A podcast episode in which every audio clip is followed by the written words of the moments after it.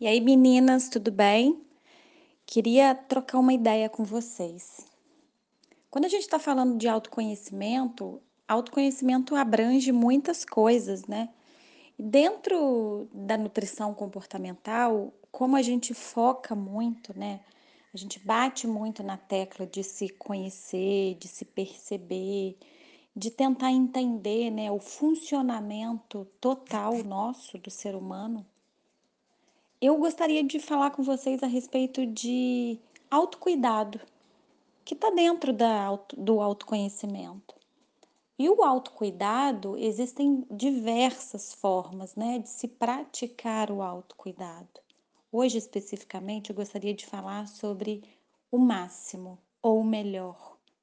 Qual, na opinião de vocês, pensem aí bem rapidinho, o que, que é o ideal?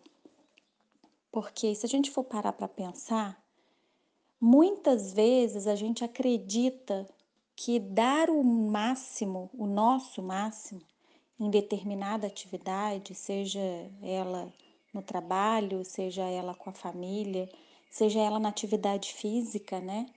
Seja ela numa dieta, a gente acredita que se a gente não alcança, não atinge o máximo, a gente não é suficiente.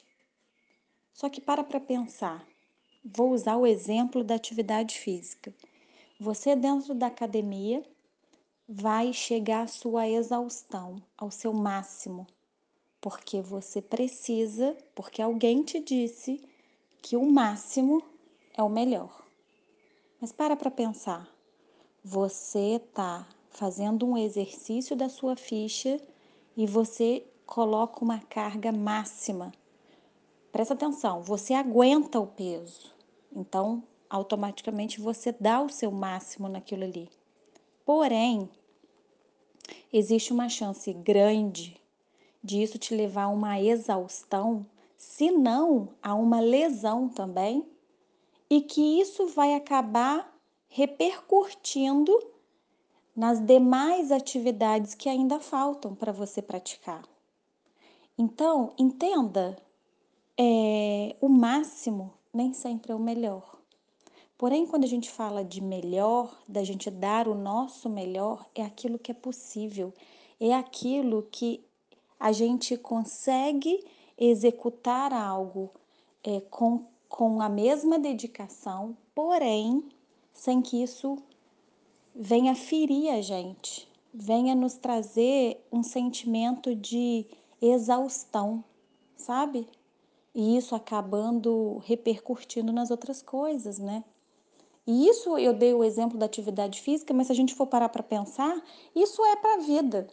Porque se a gente chega no nosso máximo no nosso trabalho, então a gente é, trabalha com um volume muito grande né, de tarefas, no dia seguinte a gente já não aguenta mais nem raciocinar.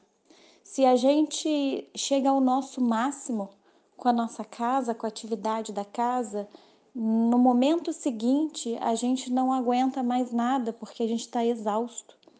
E se a gente dá o nosso máximo numa dieta, principalmente numa dieta restritiva, chega uma hora que a gente está exausto de não poder comer isso ou aquilo e aí a gente acaba é, compensando isso. Na realidade, é isso que acontece. Então, entendam como é importante o autoconhecimento e a autopercepção. Nem sempre o máximo é o melhor. Então, que a gente possa trocar a palavrinha máximo pela palavrinha melhor. Então, a partir de agora, eu espero que vocês deem o melhor de vocês e não necessariamente o máximo. Tudo bem? Eu espero que vocês tenham curtido esse, essa reflexão junto comigo. E claro, né? Isso é o meu ponto de vista que eu estou dividindo com vocês. Mas vocês pensem aí qual é a ideia que vocês têm de, de ser melhor, né? Será que é dar o máximo? Ou será que é dar, fazer o melhor?